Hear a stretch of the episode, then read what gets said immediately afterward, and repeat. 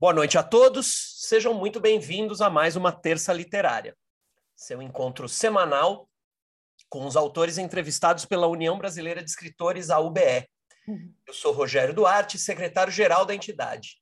A UBE foi fundada em 17 de janeiro de 1958 e seus objetivos são a defesa da liberdade de expressão, a defesa dos direitos autorais e demais direitos dos escritores, a difusão da cultura e a democratização do acesso à informação.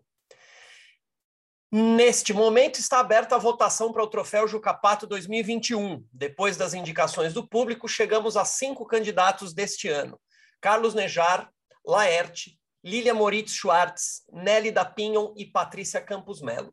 Podem votar os, associa os associados da UBE e ainda é tempo de se associar para aqueles que quiserem votar. Também estão abertas as inscrições para o concurso de contos Ana Maria Martins. Mais informações sobre regulamento e os prazos no nosso site www.ube.org.br. Acompanhe as nossas notícias e o cotidiano da entidade no recém-lançado UBEcast, disponível nas principais plataformas de streaming. Atualmente, o presidente da UBE é Ricardo Ramos Filho, que dá boas-vindas a todos aqui e a nossa entrevistada de hoje, principalmente. Boa noite a todos e todas. É um prazer estar com vocês aqui em mais uma terça literária, recebendo a Leila Ferreira, que nos honra com a sua presença. Tenho certeza que vai ser uma conversa das mais agradáveis que a gente vai ter com ela. Obrigado, Leila, por estar aqui. E, pessoal, é, vamos votar no Jucapato. Contistas, vamos nos inscrever no o concurso Ana Maria Martins de contos, é, ouçam o, o cast. É, a UBE tem feito, logo, logo nós vamos anunciar, vão vir cursos aí, a UBE tem tentado é, cada vez mais é, devolver um pouco do carinho que a gente sabe que os sócios uhum. têm pela gente. Vamos lá, Rogério, vamos Bora. à entrevista. Seja bem-vinda, Leila. Muito obrigada, Ricardo. Super obrigada a todos da UBE. Uma alegria estar aqui com vocês. Alegria nossa. Alegria nossa. As entrevistas da UBE, como esta aqui, acontecem às terças, às 19 horas, via Zoom, com transmissão pelo YouTube. Todo o nosso acervo fica também disponível no Spotify, na Amazon e no Google Podcasts. Nossa entrevistada de hoje é Leila Ferreira. Ela é formada em letras e jornalismo, tem mestrado em comunicação pela Universidade de Londres. Ex-repórter da Globo, Rede Globo em Minas e ex-colaboradora do jornal Estado de Minas, ela apresentou durante 10 anos o programa Leila Entrevista, que produziu 13 séries internacionais e pelo qual passaram mais de 1.600 entrevistados. Leila vai ter que nos dar umas dicas sobre, sobre entrevista hoje. Esqueci tudo, Rogério. o programa foi ao ar pela Rede Minas de TV e pela TV Alterosa SBT. Ela também foi colunista da Marie Claire e é autora de seis livros, entre eles A Arte de Ser Leve, que já vendeu mais de 100 mil exemplares no Brasil e foi publicado na Espanha, e o outro livro, O Amor que Sinto Agora, lançado no Brasil e em Portugal pela Planeta. Ela também é palestrante e, tendo se apresen e, e, se apresentou em várias das principais empresas e instituições do, do, do país. São muitas, eu vou dizer algumas. STF. Não. só algumas, só algumas. STF no Supremo, no STJ, no Supremo de Justiça, Coca-Cola, várias empresas, Fiat, HP, em, em, na Federação das Indústrias de vários estados, na Globo, Ministério da Justiça, universidades e faculdades em todo o país. Vou repetir as palavras do Ricardo. Leila, é uma alegria, você é muito bem-vinda aqui. Sua entrevistadora é a Sandra. A gente costuma fazer assim: a entrevista vai mais ou menos até as 10 para as 8. É, são mais ou menos 45, 50 minutos de entrevista. Depois a gente abre para as perguntas do público que está aqui presente na sala e para o pessoal que também está no YouTube. E eu aproveito para dar boa noite a quem está lá nos assistindo no, no YouTube. Boa entrevista. Muito obrigada, Rogério. Obrigada, Rogério. Leila, super bem-vinda, com toda a sua doçura, né? Tem uma coisa que eu gosto muito na Leila, é que os livros dela são reflexo dela, né? Do interior dela, a generosidade, é a percepção do outro, é o cuidado com o outro. Né? Ela tem muito cuidado com os amigos, né? Dos quais eu eu faço parte e tenho o maior orgulho disso. Então, a Leila não tem máscaras, é assim que eu defino ela, né? Ela é aquilo que ela fala, né? Que ela escreve, que ela palestra. Então, vamos lá. Eu queria contar da Leila, além de todo esse currículo maravilhoso, que ela traz na genética escrita, né? Ela é de uma família de escritores. Ela tem um irmão, é, ela tinha um irmão que era o Ronan Soares, que era uma figura maravilhosa, que foi diretor na Globo e que trabalhou no jornalismo, e eu tive o prazer de trabalhar com ele montando um manual de estilo da TV. Foi um trabalho maravilhoso. Durante um ano eu ia direto para o Rio, ficava lá, quer dizer, era uma figura maravilhosa. É. Também totalmente despojada de, de, de prepotência, de nada disso. Depois ela também tem um irmão chamado Dirceu, o Ronan faleceu, o Dirceu não, e o Dirceu é advogado, jornalista, também é escritor e é cartunista. E ele trabalhou hum. no Pasquim. Quem levou ele para o Pasquim foi o Ziraldo. Também trabalhou na, na Folha de São Paulo, escreveu cinco livros, enfim. E, por fim, ela tem um primo também escritor, que é o o Evandro Afonso Ferreira, que a gente conhece muito bem, foi entrevistado aqui, é primo dela. E por último, ela tem, por último não, né? O último da lista, o Marcel Souto Maior, que escreveu a biografia do Chico Xavier, do Allan Kardec, e vendeu muito, né? Um best-seller. Ele é um dos diretores de programa jornalístico da TV Globo. É, bom, é uma família maravilhosa, né? Todos eles, além de escritores, são figuras muito uhum. gostosas de se conviver. E a Leila coroa tudo isso sendo a única mulher escritora desse grupo, dessa uhum. estirpe de escritores, né? Então, eu acho que, em primeiro lugar, eu quero fazer uma introdução, porque eu acho que os teus livros, Leila, eles são o retrato da sua alma, né? Tem bom humor, tem delicadeza, mesmo quando você aborda alguma coisa que algum tema que é mais pesado, pesado não, é mais complicado. É, enfim, eu acho que você tem um, um, livro que traz muito de você, né? A superação de algumas algumas dificuldades e como tocar a vida em frente, né? E aquela coisa que você traz num dos teus livros que eu acho importante, que é não adianta você ficar buscando a felicidade, a grande felicidade, porque ela não existe ela existe em pequenas doses né, na vida da gente e é no dia a dia que a gente tem que sentir isso. Não é correndo atrás da, daquele estado, principalmente atualmente, né, que é um tempo de muita depressão, de, desse é. isolamento, de toda a situação do país. As pessoas estão bastante deprimidas, então buscar felicidade não é buscar a lâmpada do Aladim, né? é ir realmente percebendo ela. Né? Você fala disso num livro teu. Bom, Leila, eu queria começar com uma pergunta mais geral, depois falar dos teus livros. Eu queria saber como é que você descobriu a tua vocação para a escrita de livro. Teve alguma influência familiar ou como é que foi? Porque você era Olha, já uma Sandra, né? Primeiro, quero dizer que estar tá conversando com você, para mim, é um presente. Você sabe que eu amo você e há alguns é. anos. É.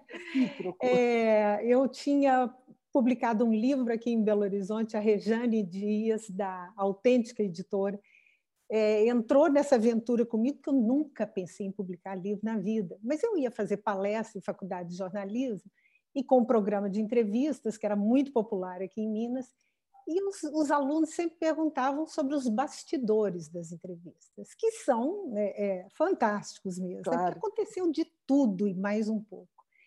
Então eu falei, gente, quem sabe a gente conta? Sempre alguém falava, conta os dos bastidores, explica essas histórias dos bastidores. E aí a Rejane da Autêntica publicou esse livro mas é, não demorou muito, eu resolvi deixar o programa de entrevistas. Depois de 10 uhum. anos, a minha mãe estava na reta final e eu fui embora para Araxá, ficar uns tempos com ela. Não me animei a voltar para a TV. Então, para mim, a, a, coisa de publicar livro tinha se esgotado ali. Não tinha programa mais, o livro esgotou, não tinha sentido fazer uma outra tiragem, outra edição. Mas até que Dona Sandra Espilotro ficou sabendo que eu tinha uma palestra sobre mulheres e me convidou pela editora Globo. Sandra era di diretora editorial né, da Globo. Isso. E junto com a Ida Veiga, que é outra pessoa do meu coração, não sei como querida. é que cabe pessoas lá dentro. Ida querida. Ocupa enorme. E resolveram editar esse livro das mulheres. E depois a Sandra me pediu um outro livro, e a Ida também, ligada qualidade de vida, que aí saiu a Arte de Ser Leve, isso. que me faz viajar por esse Brasil inteiro, me justificando, porque eu não sou leve, ainda não aprendi a ser, e não saio por aí dando receita de leveza de maneira alguma. É uma reflexão, né? Mas voltando à sua pergunta, Sandra, eu fui criada numa casa onde faltavam muitas coisas. Faltavam coisas materiais, faltava um pai, faltava muita coisa, mas não faltavam palavras. Tanto que o Ronan, meu irmão, me falou uma frase linda que eu anotei e agora é o epitáfio dele. Um dia a gente conversando no Rio, no apartamento dele, ele falou: Leila, você sabe que as palavras foram o único brinquedo que eu guardei da minha infância? Nossa. E eu falei: é bonito é e doloroso, né? É. E, e de fato, né? A gente tem que respirar fundo. Isso. É, quando que o Ronan imaginou que a gente ia estar tá falando assim. E né? ele não está assistindo, está assistindo, vai. Tá, com certeza. Querido. Com certeza. A internet lá deve ser melhor do que a daqui. É, ele é um querido. É, enfim, era uma casa, minha mãe criou sozinha seis filhos, cinco homens e eu, era a única mulher e a mais nova. E a minha mãe era professora de português e nos estimulou a ter a carteirinha da biblioteca desde cedo. Eu falo, eu viajei demais nessa vida. Eu falo que a primeira grande viagem foi o dia que eu peguei minha carteirinha de sócia da Biblioteca de Araxá, com 12 anos, e fui com meu primeiro livro debaixo do braço para casa. Foi a primeira grande viagem, né? Era o passaporte mesmo para dar a volta ao mundo. Então, e a gente conversava muito lá em casa. É, tinha um fogão a lenha, e a mamãe, eu não sei como, dando aula de manhã, tarde, à noite, criando seis filhos sozinha, ela arrumava tempo de exposição para juntar os filhos em volta daquele fogão e conversar sobre os dramas, os sofrimentos, as alegrias, né? Então era tudo muito a palavra e, e, tinha sempre livros por ali. Meus irmãos pegavam emprestados, a gente pegava na biblioteca, né? E então eu acho que é isso, mas a ideia de escrever e de publicar jamais passou pela minha cabeça. E eu falo, eu não sou escritora. E isso não é demagogia. Eu acredito firmemente nisso. Eu, eu sou uma jornalista que publica livros. É, porque eu acho que o escritor, é, para você se considerar uma escritora, você tem que ter uma inventividade na linguagem, uma originalidade, um frescor. E eu escrevo como jornalista, Sandra, você sabe disso, né? É aquela coisa, eu gosto de ir conversar com a pessoa, sentar e contar. Eu gosto de observar uma coisa, ir à Serra da Canastra, conversar com as pessoas, contar. Ir a Nova York, entrevistar um psiquiatra, contar, né? E então é isso, quer dizer, olha que resposta longuíssima, né? A entrevistadora aqui devia tomar mais cuidado. Mas é, foi assim, uma coisa, foi um acidente, um, um acidente muito bem-vindo de percurso. Você tropeçou em mim, né? Porque eu acho maravilhoso quando a pessoa me manda mensagem, olha, seu livro, eu senti isso, ele fez aquilo. Porque o programa de TV ele tem várias mães e vários pais, uhum. né? O livro é seu, a gestação é sua, né? Sim. Então, é, é, e esse último livro que eu escrevi, mais recente, né, de cartas para minha mãe, é, porque a minha mãe deixou uma carta para cada filho ler depois que ela morresse e me entregou seis cartas. E eu só tive coragem de ler a minha quase cinco anos depois da morte dela, e quando eu li, eu sentia que eu tinha, senti que eu tinha que responder de alguma forma, né? Então é um, uma conversa com a minha mãe que tem, um, um, digamos, 20% de ficção para não expor as pessoas, né? E, mas tem a história pesadíssima da minha mãe, da minha avó, né? E então é um livro assim que eu tô inteira nele. Eu tô ali por inteiro. Eu acho que depois que eu escrevi esse livro, acho que tem três anos, eu nunca mais voltei a ser a mesma. Alguma coisa dentro de mim saiu do lugar. E eu escrevi esse livro chorando e continuo chorando sem chorar. É. Mas então, quando alguém fala, esse livro me ajudou tanto a pensar na minha relação com a minha mãe, eu me aproximei da minha mãe, isso assim, eu ganho ano de, é muito gratificante. Então, obrigada, Sandra Espilotro, e Aida Veiga e Rejane Dias, que me puseram nesse caminho. E Evandro, que me convenceu que eu tinha que escrever. Sem dúvida. Leila, em primeiro lugar, eu queria fazer uma observação. Acho que um bom escritor é também um bom contador de histórias. Então, você está enganada quando você diz que não é uma escritora, mas é uma jornalista. Não é isso, não. É, Para escrever bem, você precisa saber contar história, né? Eu acho que isso é, é básico. Agora, é, esse seu livro que você estava comentando é O Amor que Sinto Agora, que eu tive a, a honra de editar. E é um livro, realmente, é um livro que você fica meio em carne viva quando você termina de ler, né? É um livro forte, porque tem 80% de você ali, né? E, bom, eu acho que você já falou do livro, né? Que ele foi uma resposta à, à carta da sua mãe, à vida da sua mãe, né? E, e eu sei que foi bastante doloroso revisitar tudo isso para pôr no papel. Sim. Então, Vamos lá, vamos para outra pergunta, porque essa e você... tive a alegria de ter o Zé Eduardo Agualusa e minha queridíssima amiga Marta Medeiros apresentando o livro, né? Isso, o, o Agualusa faz um, faz um comentário lindo, né? Ele diz: há escritores com talento, mas sem mundo. Há escritores com mundo e sem grande talento. E há aqueles raros que têm o um mundo e talento. É o caso da Leila Ferreira. É ah. muito legal, né? Muito e ele apresentou no lançamento em Portugal, lá na FINAC, o Agualusa que fez a apresentação. Eu falei, gente, isso aqui é o jogo dos sete erros, né? Que nem eram sete, é 49. Como é que pode o Agualusa estar me apresentando? Foi, foi emocionante. E Marta Medeiros, que é uma amiga do peito, que é uma pessoa muito querida, também foi muito generosa. Mas vamos à próxima pergunta. Bom, a próxima pergunta é uma que eu sou curiosa sobre isso. Eu faço sempre. Eu queria saber, eu sei uma, né, que é famosa. É, quais são as tuas referências literárias?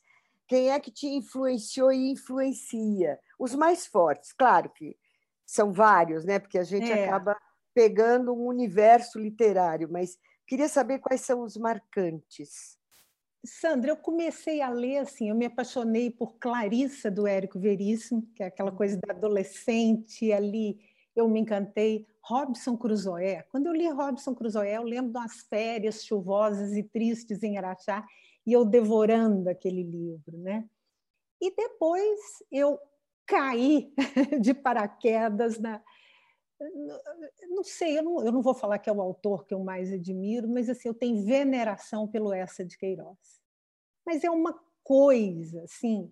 É, eu fui na casa onde ele morou, que foi a casa da, da mulher dele, né, que se baseou para fazer a cidade às serras, lá em Santa Cruz do Douro, mas eu chorava de emoção. Assim. Quando eu li o crime do Padre Amaro, saiu tudo do lugar para mim, assim, teve um deslocamento das placas tectônicas, né? porque eu estudava no colégio de freira em Araxá, era bolsista uhum. no colégio de freira. Então era tudo muito é, é, é, o profano, o sagrado, o pecado, a santidade, era a, a vida esquemática, né, daquela coisa. Aí quando eu vi aquele padre pecando e aquela sensualidade e aquela coisa, falei, meu Deus do céu, né? Há muito mais vida além da vida que eu, que eu conheço aqui.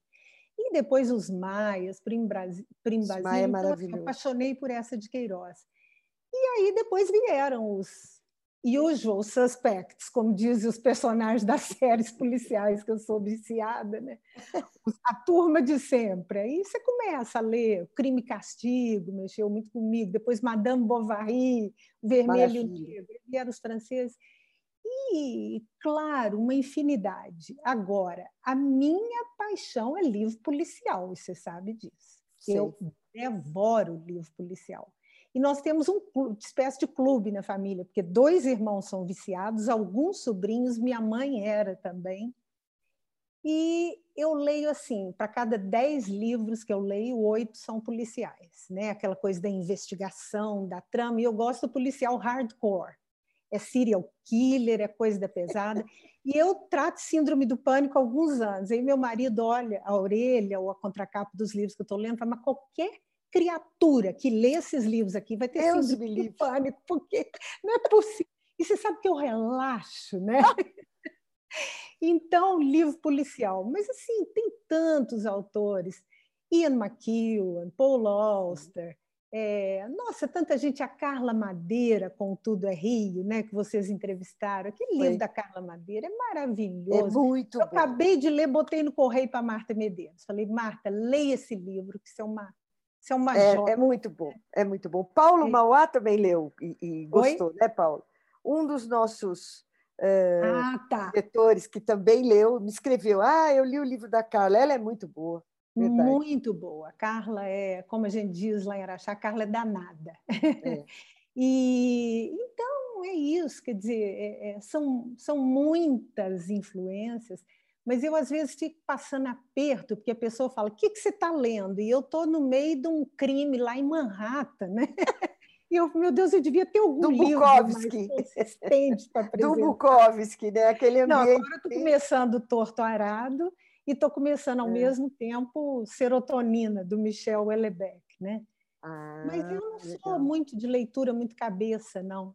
Eu gosto de literatura de entretenimento, eu gosto de uma leitura mais fácil. Eu, eu fiz um pedaço do mestrado em literatura no México.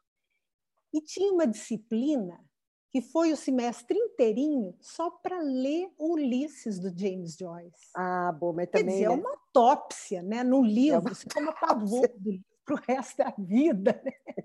Então, assim, é, é, é, Saramago não é tudo que eu leio, gosto demais. Fui visitar a casa dele em Lanzarote, onde ele Lazaro, viveu é. nos últimos tempos. Gosto demais, mas não é tudo do Saramago que eu consigo ler. É, e é isso. Mas eu, eu acho que você não é a única que não consegue ler tudo do Saramago. Eu também tenho alguns que eu acho que eu não sei, de repente ele começou a escrever muito, mas ele tem coisas maravilhosas, né? Tem. Do tem. começo, então, de carreira. Ele tem cada tem... frase, eu gosto assim de é, pegar é um as frases dele, é. né?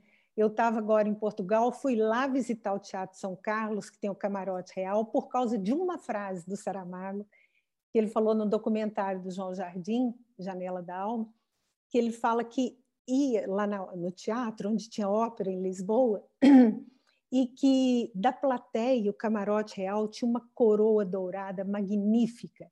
Mas ele foi sentar lá no galinheiro, lá no puleiro, ele falou galinheiro, e de lá ele viu que a, que a coroa era oca, cheia de pó e cheia de teia de aranha. Então, que ele aprendeu uma lição: para conhecer as coisas é preciso dar-lhes a volta. Né? Então eu fui uhum. lá em Lisboa agora dar a volta à coroa, né? e ver, ver o pó. Uma na, coroa na... dando a volta na outra, mas é, ele tem umas frases incríveis. É, ele é um grande né? escritor, né? Jangada de Pedra é, nossa, é uma coisa maravilhosa, né? É, mas um ensaio sobre, sobre cegueira, é. por exemplo, eu não consegui ler. Aquilo foi me asfixiando, asfixiando, o que é muito papel da literatura, né? É, é a literatura tem uma das funções é te é te estrangular, te tirar né? da zona de conforto. É, com certeza. Então isso só confirma que ele é um grande escritor. Sem eu é que não sou uma grande leitora. Não, não é verdade, a gente tem preferências, ué. É. Né? Bom, eh, eu queria te perguntar outra coisa. Você é uma palestrante de sucesso, famosa, já fez palestra. Você fez palestra em Portugal, né? Fiz. Então, Tive a Brasil... alegria de fazer palestra no Grêmio Literário, perto da escrivaninha onde o Essa de Queiroz ficava lendo jornal Nossa, e escrevendo.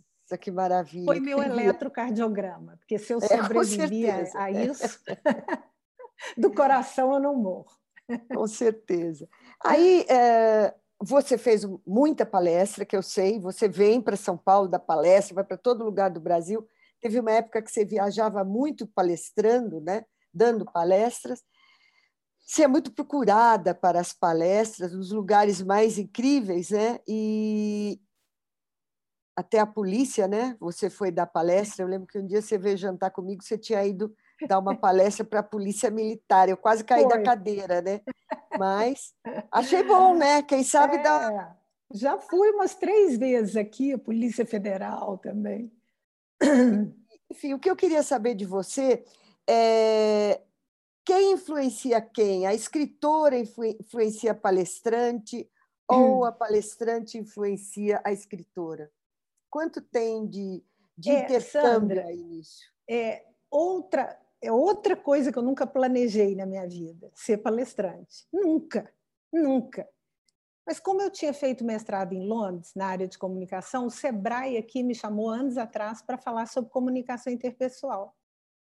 E a partir dali, os convites foram aparecendo. Depois, a gente fez a arte de ser leve, né? Sim. É, e, e eu fiz várias, porque falar arte de ser leve parece que é uma cartilha, né? Sim. Seja feliz, meu Deus do céu. Quem toma antidepressivo há 30 anos não vai escrever cartilha de é. a vida é bela, sejamos leves, né? Não, não. É uma outra leveza, né? Então, saí entrevistando muita gente, fui à Holanda, na Universidade de Roterdã, fui à Universidade Johns Hopkins, né? entrevistar professores, conversei muito com Cortella em São Paulo, conversei com a Denise Fraga, que é outra amiga querida, que é tanta gente, para pensar sobre as possibilidades da gentileza, da civilidade, do bom humor, né? Da ética, né? É, da ética, esse pacote existencial que é tão uhum. difícil para todos nós. E por causa desse livro, A Arte Ser Leve, é aí que eu comecei a ser chamada para falar nesse Brasil inteiro. Mas a primeira coisa que eu falo é isso, Sandra, eu não estou ali para dar receita de bem viver para ninguém. Estou né? Claro. batendo cabeça tantos anos. A minha incompetência para viver é, é gigantesca. Né? Eu estou ali pensando alto e depois conversando com as pessoas. Né? É, então, não tem essa coisa prescritiva, é, dogmática, nem essa psicologia, essa positividade Barata. tóxica, né, que eu tenho pavor, essa coisa de você ter que enxergar o copo meio cheio. Tem hora que eu não aviso nem o copo, né? Como é que eu vou saber? Meio vazio. Está né? quebrado. É, então essa coisa da felicidade. Eu tenho é. lido é. muito sobre a felicidade, mas na contramão, sabe? Eu trouxe um livro fantástico de Portugal que chama Ditadura da Felicidade, de uma marroquina que dá aula em Paris, um espanhol também, ela é socióloga, ele é psicólogo, e eles questionando essa a indústria da felicidade. Uhum. E eu acho que, então, assim, eu tento fazer uma reflexão que é, é sobre, quer dizer, viver do jeito que a gente dá conta, né? E claro. também menos focado, essa coisa menos focada no eu, né? Porque hoje o eu é soberano. E eu acho que cada vez mais a gente tem que pensar no outro, né? A gente está vendo o grau de sofrimento no mundo, aí você pega é Afeganistão, é Haiti, é o Brasil, né? É, que está nesse descompasso, para usar um eufemismo. É, então, assim, a gente não pode se dar o luxo de ficar nessa autocontemplação narcísica, né? É, acabei de cometer um, pleonasmo aqui, mas essa autocontemplação e essa vaidade, essa ostentação, esse mundo das redes, né? que eu falo que eu tenho a sensação que a gente está morando no Projac, né? São vidas cenográficas, né? Isso. E aí de repente você fala, meu Deus, como a gente fala aqui no interior de Minas, né? De repente você para e fala, oncotô, né? Oncotô. É que eu vim parar. Oncotô mesmo, né? É porque você está no filme errado, você está na novela errada, né? Então eu faço, eu reflito sobre essas coisas, muito tentando, muito pensando o alto, né?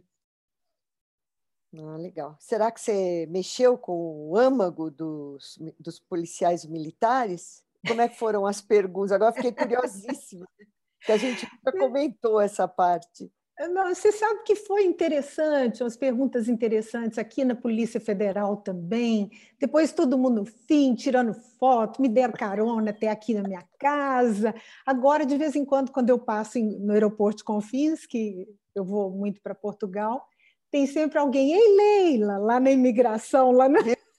Estou íntima. Mas é, é interessante.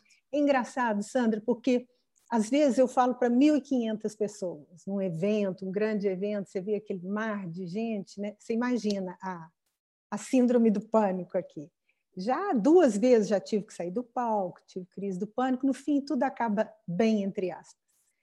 É, mas assim, você vai numa plateia de 1.500 pessoas, numa cidade grande, depois você vai falar para os professores de uma escolinha no interior de Minas. E é incrível como é que as inquietações se parecem, as dúvidas se parecem, as manifestações se parecem, né? É, é o, o, DNA do ser humano, né? É, tá ali, né? Os medos, as angústias, os sonhos, hum. né? E eu acho muito bom isso de você sair escutando, quase auscultando, né, as pessoas. Sim. E eu adoro ouvir histórias, né? É, a Serra da Canastra, uma vez eu fui escrever o livro Viver não dói, que sim. parece que é outro cor de rosa, né? Viver não é. dói. Mas é quem é que disse viver não dói? Dói sim. Quem é que falou isso? É, dói eu sim. cheguei numa livraria no Fliarachá, Ricardo. Eu queria comprar meu livro para dar de presente para uma pessoa e virei para o vendedor e falei: Você tem aquele livro? Não falei que era meu. Você tem aquele livro Viver Não Dói? Tinha uma senhora simples lá olhando uns livros escolares, ela virou para mim e falou: O que, que é isso que viver não dói? Viver dói é muito, zangou comigo. né? Mas, na realidade, é um poema do Emílio Moura, que era um poeta fantástico, modernista nosso aqui, né? que falava: Viver não dói, o que dói é a vida que se não vive tanto mais bela é, sonhada, quanto mais triste perdida. Né? E, e, quando eu fui escrever Viver Não Dói, vocês me deram um prazo pequeno, quer dizer, eu fui enrolando, já estava em cima da hora, e eu resolvi, aluguei um quarto e sala em Nova York, Foi. do Central Park, juntei, raspei todas as reservas e fui. E ali eu sentava ali no Central Park com a xicrona de café e o notebook na mesinha, eu me sentia Nora Ephron só que não saía de mim. Eu não era a Nora Ephron. Eu era Leila Ferreira de Araxá e não tinha nada para pôr no computador. Chorava, chorava. Como é que eu vou pagar o aluguel e voltar sem nenhuma crônica? Aí eu... entrava um e-mail meu, Leila, tá pronto? Contagem regressiva. E aí eu sei que eu escrevi 18 crônicas, acho que era para escrever 40, e resolvi ir para um arraial na Serra da Canastra, e lá o livro saiu. E esse São arraial 48. meu um amor que eu tenho dentro de mim, já fui lá umas dez vezes, cento e poucos habitantes, aí você chega perto de uma pessoa, seu Oripinho, seu Eurípides, seu Oripinho, setenta e poucos anos, não sabe assinar o nome. E eu vou, quando eu vou lá toda tarde, eu vou tomar café na casa dele. Eu encontrei com ele na hora do almoço, que eu almoço na casa e o senhor Ipim, hoje não vai dar para ir, esqueci, eu tenho que escrever um negócio com a revista de Belo Horizonte. Ia para entregar hoje, eu tinha esquecido completamente. Ele parou, falou, sobre o que a senhora vai escrever? Eu falei, ixi. E eu ia escrever sobre um negócio que eu falo no meu último livro, que é o ritual do espanto, lá do México, uhum. né? a cura ah, do isso. espanto. É, e aí que, é que, eles acham quando tem um trauma que a alma sai e fica extraviada. É preciso fazer o ritual para trazer a alma Ela para o corpo. E aí eu falei, senhor Ipinho, complicado, eu vou escrever sobre a alma.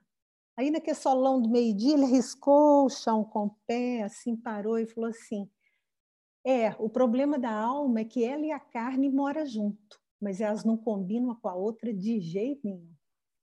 Olha que sábio. Falei, meu Deus, nada que eu for escrever vai ter. Vai a, superar isso, né? A dimensão do que esse homem acabou é. de falar. Não sabe escrever o nome, né? Não estou aqui é, tecendo loas, a, a coisa de não, não, saber escrever, não é isso, não é uma visão romântica, não. Mas você encontra pessoas é, com histórias, essa, com falas que são maravilhosas. Com sabe? uma sabedoria que independe da escola, né? É, por isso que eu falo que eu sou uma, eu sou uma serial quoter, eu sou a maníaca da citação. Porque é, é, tudo que os outros falam eu acho mais interessante do que o que eu penso. Então eu vou catando, ando eternamente com um bloquinho anotando frase. Né? Certo.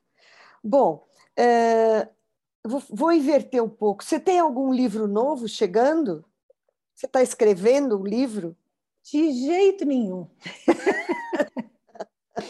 a Ida Veiga, que deve estar nos vendo, a editora Planeta, que é minha Sim. editora querida, Ida, minha amiga, minha irmã. A Ida é muito tranquila, né? Então, nós já assinamos contrato, o prazo já foi revisto algumas vezes, mas não tenho ideia, Sandra. Eu pensei talvez fazer um livro de conversas mesmo, sabe? E assim, uns 15 encontros com umas 15 uhum, pessoas. Uhum é, o que eu gosto é isso, é de tirar das pessoas, né? Eu acho que a minha vocação sempre foi de cupido. Quando eu fazia o programa Leila Entrevista, era isso. Eu achava uma pessoa interessante, mostrava ela para as pessoas em casa e queria que as pessoas em casa achassem interessante. Eu acho que eu tenho vocação para mediadora. Protagonista também jamais, é coadjuvante, figurante, por aí. Bom, então não estamos esperando nada por enquanto, não vem nada enquanto, de novo não. pela frente, né? Não, nada de novo no front. Bom, a Leila publicou seis livros, eu conheço os seis livros, editei alguns deles e recomendo todos. Acho a arte de ser leve, de ser leve, muito boa, muito, muito. É... Eu acho que é muito gostoso de ler esse livro, né? Porque mostra um pouco a nossa busca pelo, ai, eu preciso desacelerar, eu preciso desestressar, né? E, enfim, só depende da gente, né? A gente vai criando ciladas, né? É. Mulheres, porque será que elas é um dos meus favoritos, porque foi onde nasceu a Leila, escritora, foi ali na minha mesa, a gente trocando ideia, foi muito gostoso, eu rindo muito colaborei com alguns casos do livro, né? alguns causos. Do acervo pessoal. Do meu acervo pessoal de besteiras, e a gente riu muito. Esse eu gosto. Esse livro vendeu muito bem. É. A arte de, a, a mulheres ah, porque mulheres será porque elas, será né? que elas né? que eu entrevistei cinquenta e tantas mulheres de várias faixas etárias para é um livro completamente despretensioso irreverente né. Falando sobre as manias, o jeito das mulheres, não, é, não tem nada de feminismo denso, né? nenhum engajamento. Um livro que foi uma, uma brincadeira, mas foi é. muito divertido conversar com foi. essas mulheres. E foi muito divertido ler o livro no final, né? Você fala dos shampoos, por exemplo, é. Isso marcou tanto, faz tanto tempo esse livro, ainda me lembro. É, o shampoo, passagem. de vez em quando nas palestras eles me perguntam, né? Porque antigamente eram três tipos: cabelos secos, normais, oleosos. Pronto. Ouvia a vida de todo mundo. Hoje tem para cabelos opacos, frágeis, quebradiços, rebeldes, indisciplinados, estressados, cansados, né? E aí você olha, tá lá, shampoo para todo tipo de cabelo. Você fala, alguém está mentindo. Mas capa de uma revista feminina, a matéria era cabelos felizes. Eu falei, não, Deus, tinha mais nenhum adjetivo. Fez o caminho de Compostela e se encontrou, né? Ou enxaguado com fluoxetina, vai, vai lá saber. É bem isso. Coisas de mulheres. É verdade. Bom, a gente tem um milhão de perguntas para fazer, mas, né? O Viver Não Dói, você já contou, é um livro de crônicas, né, Leila? E você já contou um pouco dele. É. É, eu queria falar sobre Que Ninguém Nos Ouça, deixa eu ver. Ah, que eu escrevi junto com a Cris isso, Guerra, né? Isso, isso. É, foi uma troca de e-mails. A gente fez em menos isso. de quatro meses.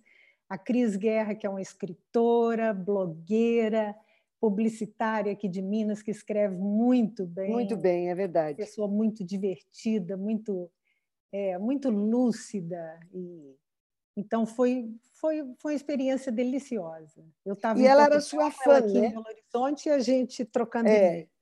Começou porque ela era tua fã ela te seguia e coisa e tal, né? Te mandou um e-mail. É, aí... Ela me mandou, é, depois ela me mandou o um livro que ela tinha escrito para o filho dela, para Francisco, né? Que ela perdeu o marido na gravidez e escreveu um. Ela fez o blog primeiro para Francisco e depois virou livro e ela me mandou o livro. E aí a gente resolveu fazer uma coisa junto. E aí saiu esse livro onde vocês duas contam um pouco das tragédias, né? Como sempre, né, Leila? Eu acho que você se expõe. Hum. E a Cris também. Se expor no é. sentido de abrir a alma, né? De contar é. o lado da vida que não é ah, só alegria, a gente passa um blush. É. Ah, não é isso, né? A gente Mas sabe... meu, eu acho que é assim, o, o que uniu muito a gente, né? Porque a gente parecia uma dupla muito é, não conectada, porque a Cris toda antenada da área de moda, toda tatuada, toda descolada, eu muito mais velha que ela, né? É, vindo do interior de Minas, do Colégio de Freiras, de Araxá, né? É, mas, quer dizer, esse não foi meu destino, foi o começo da caminhada. Graças a Deus. Né? Depois né? eu fiz várias curvas, né? Ainda bem. É, mas mesmo assim, parecia que, que não ia dar rock. E foi interessante porque a gente tem isso que você falou, a gente não tem esse pudor, a gente, é, nós duas somos muito abertas e a gente lida com, as, com os dramas, né, com o lado mais sombrio da vida, com muito humor, com muito senso de humor. Eu não, eu não sei conviver com pessoas que não têm senso de humor, Sandra. Eu acho pessoa azeda, emburrada, imperdoável, né?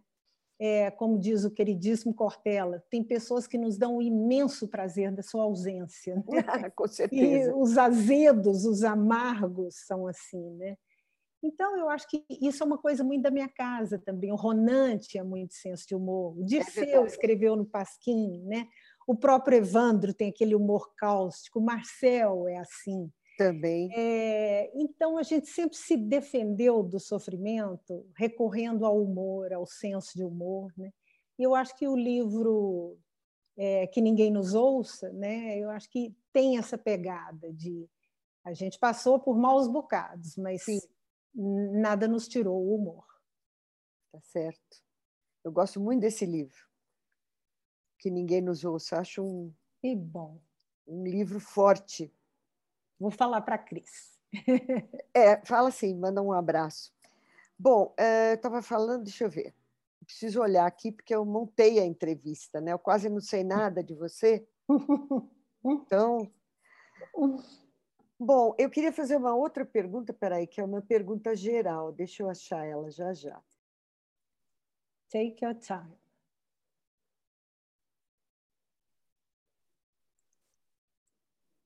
Não, eu acho que. Ah, me, me conta um pouco para as pessoas, mais rapidamente. Ih, nós temos as perguntas, né, Rogério? Temos, mas dá tempo, Sandra, dá tempo dá. De, de, mais uma, não, sem problemas. Tá. Então, a gente tem a Isabel Allende, que você gosta ah, muito, né? É. E é. você tem uma história com a Isabel Allende, né? Pois é. Foi, foi acho... uma história muito interessante. Eu tinha o um programa de entrevistas, fiquei sabendo que a Isabel estava passando incógnita no Brasil. Ela parou na Bahia, acho que a, a Zélia Gataia, que a recebeu lá, e ela estava indo para a Amazônia porque ela ia lançar um livro sobre comida afrodisíaca. Então, eu falei, eu, eu soube, eu vi uma notinha num jornal do Rio e falei, não, quem sabe ela vai passar por aqui. E aí liguei a. Eu não lembro direito como é que foi, mas eu descobri através da Zélia Gattai o hotel em que ela estava. E ela tinha acabado de chegar no hotel e eles não sabiam que ela era famosa. Então, o assistente dela atendeu o telefone na hora. E eu falei que eu queria muito, que queria entrevistar, que eu gostava demais dela e que alguém tinha me falado que existia a possibilidade dela passar por Ouro Preto. E aí, para resumir, ela ia, ela queria conhecer Ouro Preto mesmo, mas ela não queria que ninguém soubesse. E topou conversar comigo 15 minutos em Ouro Preto. E na TV nós mentimos. Nós falamos que estava indo entrevistar o governador, não sei onde, que ele estava viajando, ele estava para os lados de Ouro Preto porque ninguém podia saber, senão a imprensa ia correr atrás e eu perdia, né? Não é nem que eu estava concorrendo, é porque ela exigiu o sigilo. E aí eu fiz a entrevista com ela no final da manhã, acabou tendo 45 minutos. Quando acabou a entrevista, ela virou para mim e falou: Você gostaria de passar o dia conosco? Almoçar conosco? Quase morri, né? Então passei o dia com a Isabel Allende. Depois eu fui entrevistá-la lá na Califórnia. Isso e também foi muito interessante. Fui almoçar com ela. Tempos depois, eu estava em Nova York, Natal, é, sequência Nora Ephron, no Central Park, liguei para ela, para ela falar um pouco sobre amor, sobre o amor dela com o William, que depois chegou aí ao Fleer achar com a nova mulher, quer dizer, muitas histórias. E, e aí ela falou: Você vem muito aos Estados Unidos? Eu falei: Eu venho muito a Nova York. Ela falou: se um dia você vier a São Francisco, vem ficar na minha casa, vai ser um prazer. Acontece que eu fui a São Francisco três meses depois, jamais ficaria na casa dela, né? Claro. Chegar de malinha na casa da Isabel Allende. Mas aí mandei um e-mail falando, convidando se ela e o marido gostariam de tomar um café ou um vinho comigo e meu marido. Fomos jantar. No dia seguinte, eles convidaram a gente para jantar. Agora nós é que vamos retribuir. Então, tive um contato muito interessante com ela, sabe? É uma pessoa incrível. Esse dia do primeiro jantar, eu estava com anel, bijuteria, e vi que ela estava olhando o meu anel, olhando, olhando. O que será que a Isabel está olhando? No dia seguinte, ela chegou com a caixinha linda, falou: Eu fiz um colar para você usar com o anel que você estava ontem. Nossa! Então, aquelas coisas assim que cativam a gente. E eu acho claro. ela muito interessante como mulher, sabe? Como pessoa. Ela foi muito a corajosa. Isabel é aquela pessoa que ela arrebata, ela está aqui numa roda, entra aquela mulher pequenininha, meio riponga, né? É. E, e, e, quando ela abre a boca, não tem para ninguém. Ela é muito interessante. E ela venceu várias guerras, né? Também. É, é. Não foi só a perda da filha, né? A não, perda nossa, da nacionalidade, coisa, né? né? A perda do. É. Enfim sofreu é. perseguição é. e tudo mais. E ela, para usar um clichê, é uma guerreira, né? Porque ela é forte, ela é, é. Ela, ela é determinada, ela tem uma é. energia muito forte, uma coisa muito forte nela. Bom, minha linda, a gente tem perguntas, né? E, e, e só vou... para completar, fui entrevistar a Isabel e fui também na casa do Sidney Sheldon, lá na Califórnia. Né? Foi um contato maravilhoso. Só você, só você. É, porque minha mãe adorava os livros do Sidney Sheldon. Ah, então está explicado, e tá aí, certo. É... Ah, tem tanta história, Sandra. Por que, que eu cheguei ao Sidney Sheldon? A história é fantástica, mas fica para uma outra vez. E uma pessoa maravilhosa me mandou carta depois é, e meu marido estava num congresso de medicina lá perto, foi junto. Eu falei: Ó, oh, Mr. Sheldon, esse aqui eu ia mentir que era diretor da TV, mas é meu marido, ele veio acompanhar, que ele está num congresso aqui perto. Congresso de quê? De oftalmologia. Ele foi conversar sobre oftalmologia com o Fernando. Sabe essa pessoa dessa delicadeza? Me pediu a cópia da entrevista, depois mandou outra carta comentando a entrevista. Então, são pessoas que te encantam, assim. Claro assim como eles, a benzedeira do Vale do Jequitinhonha, que eu ficaria conversando com ela, né? É, é, muita gente interessante nesse mundo. Pena que nem nem é que todos têm vocação para nos é, governar, né? É. Não, não, não tem. Definitivamente. Não, mas quem... não vamos entrar nessa seara. Definitivamente, quem chegou lá em cima não tem sensibilidade deixa do. É, deixa, deixa quieto, que é muito desgosto, né? Mas eu acho que é bem isso que você falou, né? Mas a gente precisa ter olhar para as pessoas, né? É. Porque senão elas passam pela gente e você. É. Né? Por isso que não um vale olhar. ficar conjugando a vida, não vale a pena ficar conjugando a vida na primeira pessoa do singular, né? É Essa verdade. coisa do eu mereço, eu me amo, né? eu posso, eu quero. Eu sou, né? Eu sou é a muito vida forte. fica tão melancólica na primeira é. pessoa. Você perde. Está muito na moda a primeira pessoa, né? Mais do que nunca está em evidência, né? É. A primeira pessoa é que comanda. É impressionante é. isso, né? Então você vê um asno falando e diz, nossa, né? Presidente dando uma declaração, diz, mas asno fala, né? Como é que é isso, né? Quebrando todos os paradigmas zoológicos. Falou a bióloga. É, meu senso de biologia. Aliás, eu estou ofendendo o asno, né, coitado? Não tem nada com isso. Mas, enfim, Rogério, eu vou te passar a palavra porque eu acho que você tem perguntas aí. Temos, temos, temos perguntas. Primeiro, Leila, vamos lá. É, bom, obrigado, Sandra. É, primeiro, Leila, eu quero te dizer o seguinte: você, pela primeira vez aqui na nossa entrevista, a gente tem o triplo de pessoas no YouTube que a, que a gente ah. tem aqui, que, aqui na sala do, do, do Zoom. O que, ah, que... para nós, é, é, é, eu quero te agradecer por isso, porque para nós é importante, porque quando as pessoas estão assistindo no YouTube, é, vamos dizer assim, é aquilo que dizem os especialistas na internet, é, é uma audiência mais orgânica. Né? O pessoal Sim. que assiste pelo YouTube está meio que como assistindo, como se fosse um programa de TV, etc. e tal. Sim. E pela primeira vez a gente tem essa diferença tão grande. Isso já vinha se mostrando como tendência, mas essa diferença tão grande é responsabilidade sua. Então, muito obrigado. Que bom, são as pessoas queridas que me acompanham. É, estamos felizes com isso. E dá para perceber que essas pessoas queridas gostam mesmo muito de você. Então, vou ler aqui alguns comentários. A Daniele Gonçalves diz: Leila maravilhosa, li e amei todos os livros dela. Eh, Dani Matos Figueiredo diz também que você é maravilhosa, você não pode parar nunca. E tem um, um, uma leva aqui de pessoas que dizem que seu programa de entrevista tem que voltar. Pois é. Querem que você volte a fazer entrevistas. Nossa, eu amava, amava.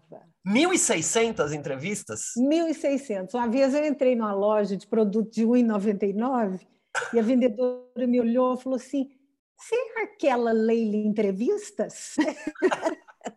Falei, sou. Você me definiu. Hoje eu sou a Leila, mais as entrevistas que eu fiz. Porque... Fantástico. E era, era diário, oh, Leila? Era, era entrevista Durante quatro diárias. anos foi diário. Diário. E depois, uma vez por semana. Uma loucura. Nossa, uma loucura. Aconteceu eu... de tudo, Rogério. Eu lembro uma vez que o entrevistado não pôde ir e era quase na hora do programa, não era ao vivo, mas era quase na hora, chegou a filha dele. Meu pai não pôde vir, me mandou no lugar dele. Eu sei tudo sobre o trabalho dele. Isso é o mínimo. Uma vez andei 400 quilômetros para entrevistar uma raizeira no noroeste de Minas. Ela ia coroar uma série que a gente fez chamada Ó Minas, que eu peguei as figuras mais incríveis.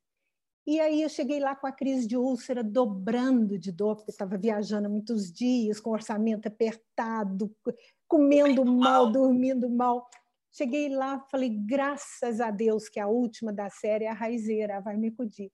Dona fulana, que bom estar aqui com a senhora, mas eu estou ruim demais de dor de estômago. A senhora pode me dar alguma coisa antes da gente começar a gravar? Ah, já volto. Ah, voltou depressa demais. Eu falei, ah, será que ela foi lá no quintal e já fez me deu um sorrisal, Rogério. Ela tinha aposentado do ofício. Quando eu vi aquele sorrisal, eu falei: acabou a entrevista. Acabou minha vida. Acabou tudo. Liguei para o presidente da Rede Minas, falei: Paulo, a, a raizeira me, acabou de me dar um sorrisal, o que, que eu faço? Volta. O, o, programa que a entrevista que ia junto com ela é do pessoal de carro de boi. Então, para completar a série, a gente pôs os carros de boi cantando. Mas ah. eles cantavam horas para completar o tempo, porque a, a senhora do Sorrisal, coitada, ela estava um Esse pouco é esclerosada, não estava fazendo mais nada, não tinha uma raiz na casa dela. Meu Deus. Mas tinha o Sorrisal. O Sorrisal tinha. Sorrisal tinha. E ajudou um pouco. É, eu, eu depois quero perguntar uma coisa de Minas Gerais, que eu sempre pergunto para o pessoal de Minas que passa por aqui. Só antes disso, tem outras perguntas. É, então, a Daniele diz: não, isso é um comentário. O amor que sinto agora foi a minha terapia nessa pandemia e me fez entender, perdoar e me aproximar de minha mãe. Eu achei que era importante ler isso para você. Que bacana.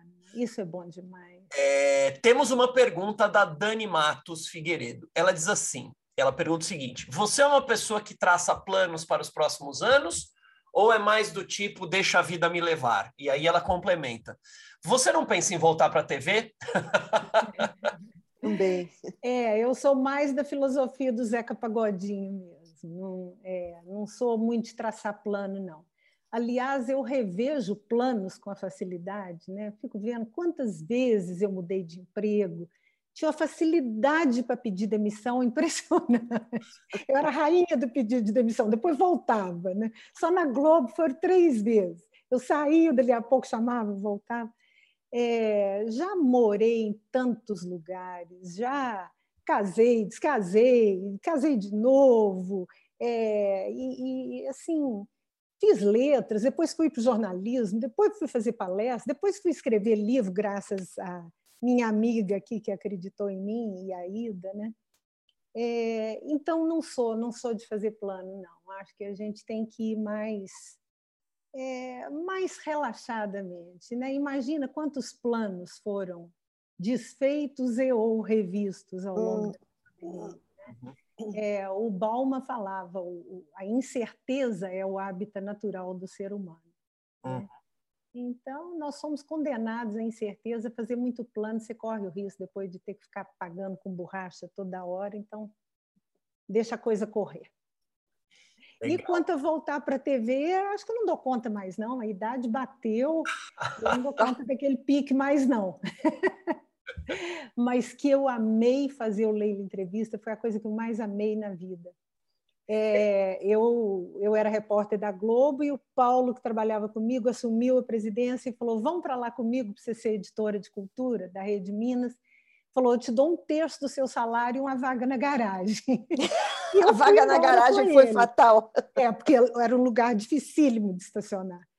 E eu fui com ele e a pessoa que apresentava o então programa entrevista pediu licença uns meses para fazer uma outra coisa. E eles me entregaram o programa, eu assumi no dia seguinte. Quando eu sentei no estúdio, acabei de gravar a minha primeira entrevista, eu falei, eu estava com 42 anos, eu falei, era isso que eu estava procurando a vida inteira. Era isso que eu queria, conversar igual minha mãe conversava na cozinha da casa dela em Araxá. Sem agredir, sem interromper, sem correr, sem a loucura da vida de repórter, ter um soterramento aqui, ter uma coletiva do governador, prender a quadrilha de estelionatário, não era aquilo, né? E então, quando eu acabei de fazer a primeira entrevista, eu falei: meu Deus, parei com a terapia.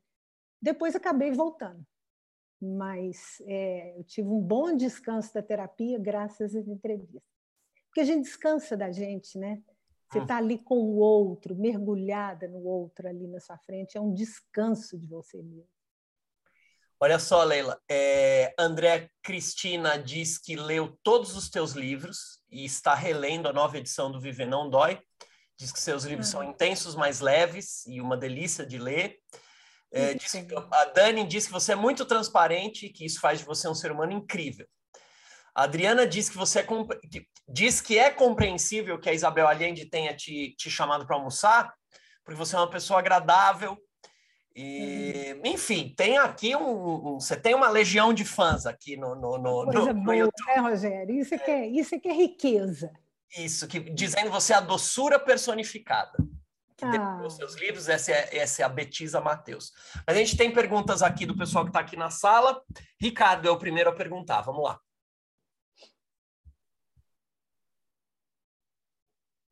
Então, vamos lá, Leila. Enquanto você estava falando, eu fiquei curioso. É, na hora que você disse que você tinha 12 anos e foi na biblioteca da cidade com a carteirinha e saiu da biblioteca com um livro debaixo do braço. Você lembra que livro era? Pois é, lembro. me marcou tanto que nesse meu último livro eu conto a história.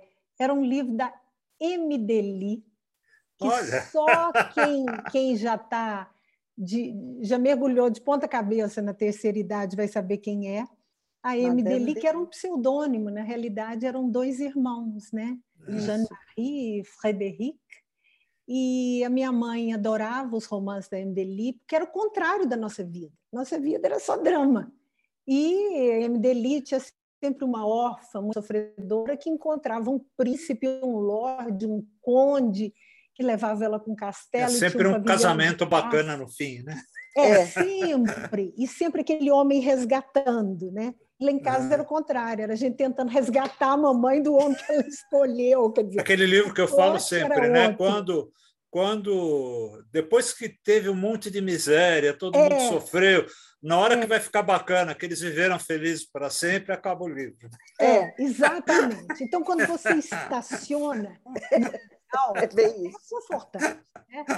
E aí a mamãe era louca com aquilo e eu é, eu custei a parar de esperar aquele príncipe da MDLI, viu? É, é custei entender que não era por ali.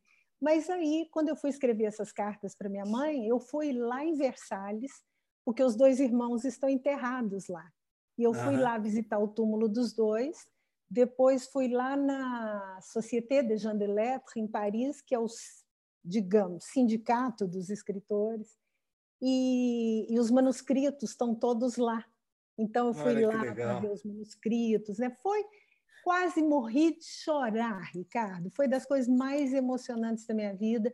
Aquele estava gelado, uns 4 graus em Versalhes, aquela garoa, aquela chuva fininha, e eu no túmulo da M. Deli, dos dois irmãos, né? É. Pela minha mãe. Eu estava ali como se eu tivesse levado ela ali. E, Olha e que legal, que história bonita. que tinha um tanto de caco no chão. E aí é, nós olhamos aqueles cacos, o Fernando, meu marido, estava comigo, e ele, ele falou: o que, que será isso aí? Eu falei: alguma jarra que o vento quebrou. quebrou. Ele falou: vou tentar juntar os pedaços. E a gente juntou, a gente tem isso tudo fotografado. E, ah. e eu assim, mas que vontade da minha mãe estar tá aqui, mas que saudade dela. Aí quando nós fomos juntando, fomos juntando e foi formando as frases. Tudo passa, tudo se apaga, menos a lembrança. Olha que lindo, que lindo. Aí que você se acabou mesmo, né? Nossa, aí é, não, é. tipo a chuva umas duas horas. Muito legal. Ah, então Eu é... tenho mais uma dúvida, mas aí é uma coisa mais Sim. minha mesmo, pessoal. Você se criou em Araxá. Sim. Você é, saiu, saiu de Araxá já adolescente. É, 16 anos. É, tá. Saí com a malinha, vim para fazer o último ano do que a gente chamava científico, não tinha onde morar, não tinha dinheiro para pagar os estudos, e vim com a mala, com a meia dúzia de roupa, muito doce, viu, Sandra? Muita goiabada, muito doce de leite, porque tristeza lá em casa a gente tratava era com goiabada, fluoxetina Nossa. veio muito depois. Então, é, vim com a malinha cheia de doce, logo consegui uma, uma bolsa de estudos num colégio, uma bolsa de estudos no cursinho Pitágoras, que eram é, pessoas muito queridas lá, deixou muita lembrança. Depois minha mãe se separou, veio para cá e acabou trabalhando um tempinho lá no Pitágoras.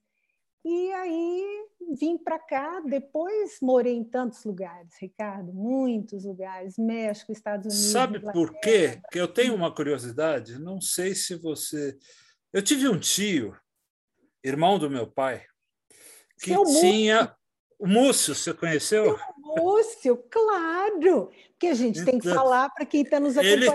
Ele, ele tinha ele tinha taberninha que vendia a taberninha sucos. Era vitamina, o suco mais maravilhoso que já existiu em Araxá Ganhou a mineira. meu tio Múcio. É, meu tio eu não Múcio, ia ele... falar para quem está nos vendo, porque tem pessoa que não gosta, mas eu tenho que falar que você é neto do Graciliano Ramos. eu, se eu fosse neta do Graciliano Ramos, estaria é, tatuado na minha testa, mas enfim. Então, seu tio morou em Araxá alguns Morou. anos. Né? Meu tio, minha prima, Elizabeth Ramos, que hoje é professora de história na UFBA, ela, de história ah. não, de literatura, ela fez letras, ela é Olha. de língua inglesa, está lá na UFBA. Tudo, né? Olha, né? é, filha que dele. Bacana, gente. É, que legal. Sobrinho que do seu Múcio. Eu sou, eu sou. Era o irmão, um dos irmãos mais velhos do meu pai. Uhum. que legal, que legal. Era isso, Leila. Uma alegria te conversar com você. Ah, bom demais. Tá, acabou, gente? Tá não, não, não, não, não, Acabou a minha pergunta. Um Obrigado a minha pergunta. Obrigada, Ricardo. Qualquer dia desse a gente se encontra no Fliarachá para tomar um suco que não é o do seu moço ah, Mas, que bom, que bom. É, a gente se encontra lá. Se Deus que quiser, legal. vai voltar logo a coisa presencial. Vamos, e, e, aí a gente vai lá com o Afonso. É, isso mesmo. Olha, Ricardo, vou te dizer, a gente precisa fazer uma nova entrevista com você, porque eu, esse tio que, que vendia suco em Araxá é uma novidade, ninguém... Olha só! É. Ele também é de, de Alagoas? Ele é, ele é de Alagoas, ele é, ele ele ele foi marinheiro, ele foi marinheiro junto com Jofre Soares, que também ah, era, era que trabalhou no filme, né? É, que trabalhou no filme. É, é eu lembro. Isso, é, é, Sobre é. de uma das é. peças do Graciliano. É, no, Araxá no... tem muita coisa assim diferente além da Dona Beija. O meu suposto avô era um alfaiate egípcio. Saiu clandestino menino do Egito, criança ah. no navio, foi parar em Paris, é, num abrigo de menores, aprendeu o ofício de alfaiate, foi para São Paulo com vinte e poucos anos, e os fazendeiros de Araxá iam fazer terno com ele, falaram com ele, vai para Araxá que não tem alfaiate. E ele teve Olha uma que... história com a minha avó, e Olha. talvez seja meu avô. Eu gosto de pensar que sim. Fui lá em Alexandria também para seguir as pegadas dele pela minha mãe, que morria de vontade de ter sido filha dele e nunca soube se foi. Vai achar cheio de história, viu, Ricardo? Eu, eu, vou dizer, eu não, eu não sei se é, se é melhor te entrevistar ou ser entrevistado por você. Pelo jeito, todo mundo gostava de ser entrevistado por você, mas te entrevistar essa também, que história, um Egito. História demais. É, foi para Alexandria. É. Atrás da história do avô, do Paris, Talvez depois vem para São Paulo, depois Araxá. Ó, olha aí, é. Rogério, vamos, vamos fazer, vamos botar a Leila de sócia da UBE e a gente ela traz ela para fazer as, as entrevistas das terças literárias. Aí, Leila, está feito o convite. Manda o um link para ela. Eu não tenho pedigree para segurar essas entrevistas de literatura. Imagina. Ai, ai, vamos lá. É, agora é a vez da Raquel Naveira fazer sua pergunta. Boa noite a todos. Boa noite, Raquel. Raquel. Boa noite, Boa noite, Raquel. Prazer em ter Boa você noite, aqui. Boa noite, queridos todos da UBE. É, enquanto estava ouvindo você, Leila, a palavra que ficou mais forte aqui foi doce. Doces, a goiabada, e você, que é uma pessoa dulcíssima. Eu vi aqui no, nos comentários doçura, eu falei, é realmente uma pessoa muito doce, docíssima. Então, é, quando você comentava também, eu pensei naquela corrente chamada jornalismo literário, que é uh, termos.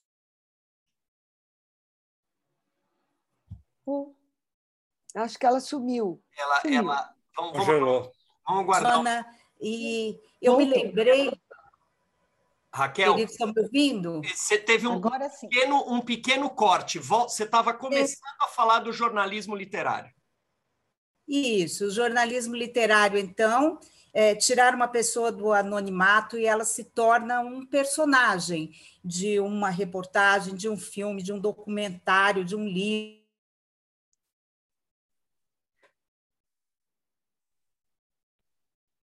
Oh, que pena. De novo, é. E ele tem esse olhar que a Sandra Sim. falou sobre ela, tem um olhar especial sobre as anotações, as, uh, os diários que vão ser transformados naquele livro clássico poético, doloroso, pungente, que é o quarto de despejo. Ou talvez o José Padilha, quando encontrou a Estamira lá cortando. Que é, tá cortando um pouquinho. Todo o problema de saúde pública, é, o problema do, da miséria do Brasil, das injustiças sociais, enfim. É, você já comentou muitas pessoas que, que poderiam ser é, esses personagens de um livro, de uma reportagem. E se você pudesse acrescentar mais um, seria interessante. Mais um, um personagem que você gostaria uh, de escrever uma reportagem especial, um documentário especial. Talvez de Araxá. É. Deu para ouvir bem? Parece que congelou. Congelou um acho, pedaço. Acho que deu, deu, deu para pegar. É, eu, eu acho que esse jornalismo literário eu acho uma coisa muito interessante, né? que uhum. mistura as duas coisas. Eu estava vendo um, um, livro que eu comprei agora em Portugal que chama. As, eu até anotei aqui, porque tem uma frase tão legal de lá. É as frases. Ela e o caderno. Amanhã eu estou indo dar, gravar umas aulas lá na PUC de Porto Alegre, eu anotei para a aula de lá é, do Jorge Bustos, um espanhol, chama Assombro e Desencanto. E ele estava falando isso, que o, o, ele é jornalista e é escritor. E ele fala que o, o, jornalismo trabalha com as certezas, com os fatos, né? E como escritor, ele tenta semear dúvidas, né? E quanto mais contundentes as dúvidas, que a literatura puder semear, melhor. Né? E ele fala, mas as pessoas hoje não estão querendo saber de dúvidas. Elas querem convicções e, de preferência, delas próprias. É né? É isso que eu ia dizer. Ninguém quer escutar ninguém. Mas o, o, jornalismo literário tem essa coisa de você partir de um personagem, às vezes pega isso que você falou, pega um personagem real riquíssimo, né? E é, eu, eu não, não, não, pensaria em um determinado. Esse senhor da Serra da Canastra, esse seu Oripinho, é, que não aprendeu a ler, a escrever, né? eu acho uma pessoa fascinante, ele é um filósofo. Eu já tentei tirar foto dele, ele não quis, eu já tentei gravar com ele, ele não quis, né?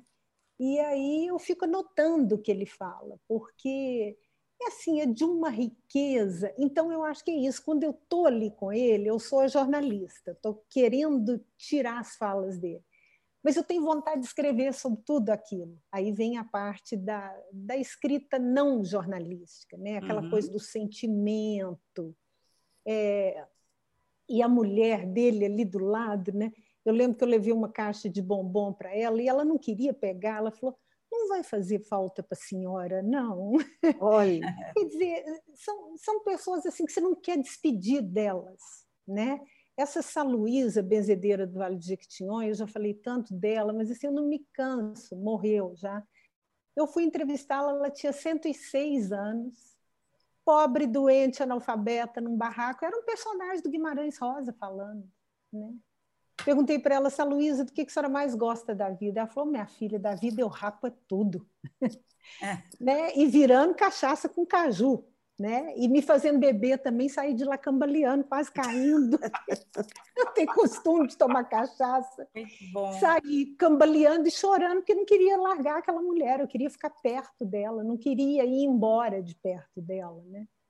Então, não sei, eu acho que eu estava falando desses encontros, se eu for se eu for fazer um próximo livro, né, esses encontros com as pessoas, né, então eu pensei, por exemplo, Alain de Botton, filósofo, eu fiz um seminário com ele lá em Nova York, gostei demais. Mas ao mesmo tempo que eu quero ir conversar com Alain de Botton, eu quero ir lá no seu Oripinho, sabe? Eu acho talvez, talvez seja até mais interessante o seu Oripinho. É, né? é, tem mais originalidade, né, do que porque não estou falando que o Alain de Botton não seja original, não. mas eh, a, a, pessoa que está. É, o conhecimento daquela pessoa já está meio cristalizado, porque todo mundo conhece, às vezes repete algumas coisas, né? não estou falando dele, estou falando de forma geral. E aí você chega no seu oripinho, né? uma outra frase dele que ele falou, eu, ele é frágil, muito adoentado, ele falou, com a minha pouquinha fraca força, eu estou aqui para ajudar quem for preciso. Fraca força. Tinha fraca força, né? Então, assim, é, é, as palavras ali brotam, né? É um, é um, é um riacho, é uma, aquilo tem uma limpidez, uma, uma, um, é cristalina, é, é, é, como se fosse um, um, um, riacho cristalino ali que vai, né? Você vai conversando com ele, aquelas águas transparentes e uma lucidez é, não disfarçada pela simplicidade da linguagem. Né? Nossa, eu, eu fico encantada. Muito obrigado. Obrigado, Raquel, pela pergunta. Eu não estou vendo a Raquel, talvez ela tenha Raquel caído. Caiu. Ra Raquel caiu. Bom, de qualquer maneira, daqui a pouco ela volta, a gente agradece a ela. Olha só, vou ler mais alguns comentários, vou fazer a minha pergunta e a gente está se encaminhando para o final. Então, aqui mesmo na sala, Laila diz que, Leila, você transmite leveza e sabedoria tanto, tanto nos assuntos difíceis de digerir, quanto nos temas mais palatáveis e doces. E te agradece, diz que seus livros tocam a alma. Está aqui a Laila, aqui na, na sala do Zoom mesmo. Obrigado, Laila.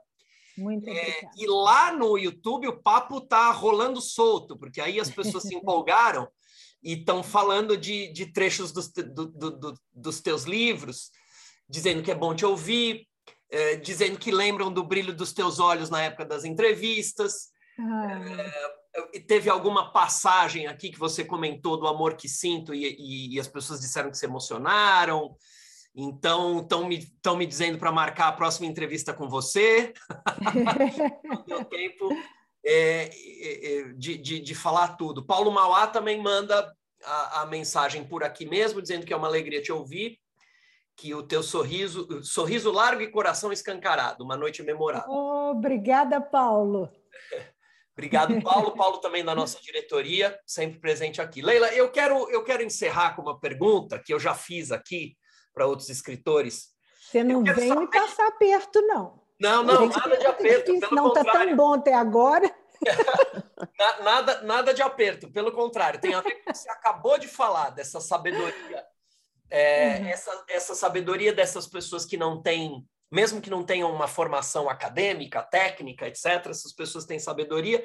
E eu tenho a impressão, Leila, que, é claro, isso existe em todos os lugares, mas Minas Gerais é, é, é, uma, é uma espécie de, de eu não sei. Celeiro. Celeiro, exatamente, desses, desses sábios. É, vamos, vamos chamar aqui de sábios populares, nem sei se popular é a, é a palavra mais adequada, mas desses sábios que têm um outro tipo de sabedoria que não a formal, que não a acadêmica. E eu queria saber o que, que tem nessa terra. O que, que você acha que tem por aí que, que, que dá origem a, tanta, a tantos sábios? E, e aí, assim, se a gente amarra isso. Você falou do Emílio Moura, que é, é um poeta que eu acho que deveria ser mais lido. É, Também acho, Rogério. Eu tenho Maravilhoso. eu tenho Maravilhoso. aqui o, o, itinerário poético dele, estou vendo aqui. Ah. Aqui Nossa, atrás. cada poema que ele A vida que não tive morre, morre dentro de mim até hoje. Né? Exato. Ah, bonito demais. E, e, quer dizer, não é só a terra desses sábios que a gente estava falando, também a terra de Emílio Moura, Drummond, Guimarães Sim. Rosa e muita gente, né? Então eu queria saber o que, que tem aí. O que, que tem, quer dizer, o que, que tem em Araxá, em Minas Gerais? É engraçado, né? É, é, é a gente pensa numa explicação muito fácil, que é a coisa das montanhas, né? Do ser, é, o seu olhar esbarra. Né? Então, tem sempre muita montanha na sua frente, seu olhar esbarra e volta. Né? Uhum. Então, eu acho que é, é, um lugar muito, pelo menos era antigamente, que, que hoje está tudo diferente. Né? É, mas, assim, tinha muito essa coisa da introspecção, né? É, da, da reclusão, da. Eu não sei explicar, eu lembro assim de Araxá na minha infância e na adolescência, a coisa das pessoas serem meio econômicas com as palavras, né? E você vê que aquilo você está processando ali, está mastigando ali. É, então, mas eu não sei, eu não tenho uma explicação para isso, né? Eu acho que as montanhas são um dos acidentes geográficos, né? Mas existem outros aí e, claro. nem só geográficos. Eu não sei, talvez na nossa história alguma coisa, né? Mas sabe, eu, eu, eu adoro. Eu lembro quando eu morava fora do Brasil, eu tentava sentir saudade do Brasil, mas eu sentia saudade, na verdade, era de Minas porque é, é aquilo, aquela frase manjada, né? que Minas não é um estado, é um estado de espírito. E tem uma coisa mesmo, que tem uma matriz. Eu não sei se isso é em todos os lugares, mas eu acho que o mineiro tem muito essa. Tinha a, a coisa da família, das conversas em família, que eu falo muito na palestra, né? Como que fazem falta as conversas em família eu estava anotando, deixa eu ver o nome do autor, que eu vou falar lá na PUC amanhã. Antônio Bassanta. Eu li um, um, livro agora do Afonso Cruz, em Portugal, e ele cita esse Antônio Bassanta, um espanhol que escreveu um livro que eu quero comprar, que eu achei o título incrível: Ler contra o Nada. Ler contra a Nada. E esse, olha que coisa linda que esse Bassanta escreveu. A primeira biblioteca que eu conheci na vida foi minha mãe. Cada noite, antes de dormir, visitávamos as estantes da sua memória. E, e, eu acho que era isso. Nas famílias mineiras de antigamente, né, eram várias estantes com várias memórias e a gente ia consultando e a gente ia conversando. Eu me lembro que na minha casa o jardineiro da praça ia para lá, sentava na cozinha, conversava conosco e a minha mãe às vezes chorava com ele, sabe? Assim, é, era um trânsito de sentimentos e de palavras que eu acho que isso favorece a escrita, favorece as histórias, né?